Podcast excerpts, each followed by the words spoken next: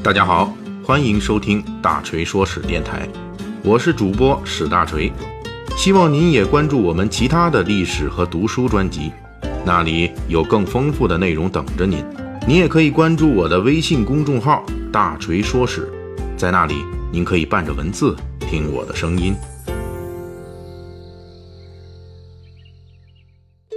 最近闹离婚的新闻不少，这一离婚就涉及到家产该怎么分割，该由谁来分，怎么分，一直是挠头的事儿。这一点古今中外概莫能外。面对巨富流失，亦或面对分毫不剩，豁达不计者和锱铢必较者都记录于史，每每读来，不禁使人唏嘘不已。应该说，完全由财富拥有者进行分配不一定是靠谱的。这其中最不靠谱的就是英国小说家柯南道尔。这位小说家最著名的贡献是为世界文学史创造了福尔摩斯这个无所不能的侦探形象。柯南道尔除了能用福尔摩斯赚取大量稿费和版税，其本人还是一位收入颇丰的医生，因此。当一九三零年柯南道尔去世的时候，他的遗产高达六十万英镑，折合现在人民币约五点五亿元。柯南道尔将这笔巨额遗产和自己所有著作的版权都送给了自己的第二任妻子和与他所生的两男一女，而他已经去世的前妻的女儿玛丽只分到两千英镑。不仅如此，玛丽在柯南道尔在世的时候。就被生父断绝了生活费，这生活费多少呢？每月五英镑。玛丽当时正在上音乐学校，并没有独立的经济能力，这直接导致玛丽被迫中断了学业。相比于柯南道尔第二个家庭的孩子们的光鲜艳丽，玛丽一九七六年默默去世，享年八十七岁，而且终生未婚。据说柯南道尔这么干的理由是为了向第二任妻子表达自己对她的忠贞爱情。不过，遗产分割问题并没有因为柯南道尔的去世而终结。柯南道尔与第二任妻子的孩子们为了取得柯南道尔著作的支配权，1949年前后分了一次家产。但是没过几年，老二艾德里安就控告大哥丹尼斯贪了柯南道尔的一笔价值18万九千美元的巨款。并要求其遗孀归还。啊，当时的丹尼斯已经去世了。大哥二哥的这个遗产纷争一直进行到一九七零年，才以艾德里安的去世而告一段落。然而这事儿还没完。艾德里安去世之后，这三妹简也加入了这场柯南道尔遗产的争夺战。这位子女及其后人的遗产争夺战一直进行到一九八零年代。当然了，最终的结果还算比较让人能够接受。柯南道尔产权会宣告成立了，负责管理柯南道尔一切作品及衍生产品的权利。啊，所以还是要这个谨防子女们、熊孩子们的瞎折腾，家产问题处理不好，家就要跟着倒霉了。一九一六年啊，号称清末第一首富的盛宣怀去世了。盛宣怀作为李鸿章的得力干将，创办招商局、电报局、银行，不计其数。当时就号称中国实业之父。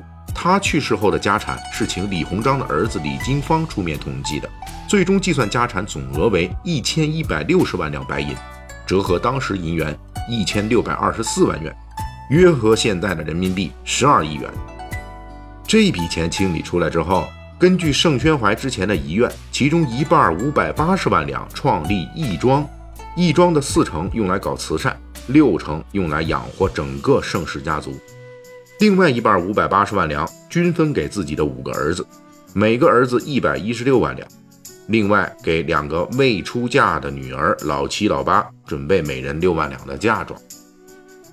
盛宣怀的安排，按照晚清的社会伦理来看没毛病。但是到了民国，这男女平等就提上日程了。对于大家族来说，因为家产而起纠纷的结局就在所难免。一九二七年，盛宣怀的四儿子盛恩仪因为挥霍无度，惦记要把义庄里那六成家族公款给分了。结果此时七小姐盛爱仪不干了，以男女平等、遗产理应子女平分为由，将盛老四告上法庭。这一出民国女权第一案正式上演。经过一年多的法庭交锋，最终盛七小姐获胜，为自己和八妹争取了合法权利。义庄剩下的钱，盛家七个子女平分。然而这不是结局，盛家还有两个已经出嫁的女儿，起初分家产的时候没分，现在老七胜诉了，他俩立即去法院告了老七，要求把义庄财产均分九份。紧接着，盛宣怀一个已经出嫁的孙女儿也提出了平分财产的诉讼。这场多头官司一直纷纷攘攘到一九三三年，最终结果是曾经显赫一时的盛氏家族因为此事而四分五裂。另外还有一堆头疼的事，民国直系军阀曹锟最出名的丑事就是花钱贿赂国会议员来当民国总统，当时开价银元五千元一张选票。他当上民国大总统，一共花了银元一千三百五十万元，几乎相当于盛宣怀一辈子的身价。当然了，清官难断家务事啊。这个第二次直奉战争之后，直系土崩瓦解，曹锟躲到了天津隐居。这时候，曹锟没了军队，所幸还有千万家产。可是曹锟管理不行，且用人不善。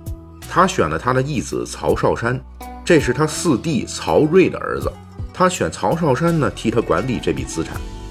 曹少山掌握财权之后，起初是克扣曹锟姨太太们的日常用度，最后连曹锟每月四百银元的用度都砍成了三百元。曹锟的儿子中又有挥霍无度之徒，一时间老曹手头窘迫之极。别人问曹山：“你掌管曹家千万家产，何以看着曹锟受窘啊？”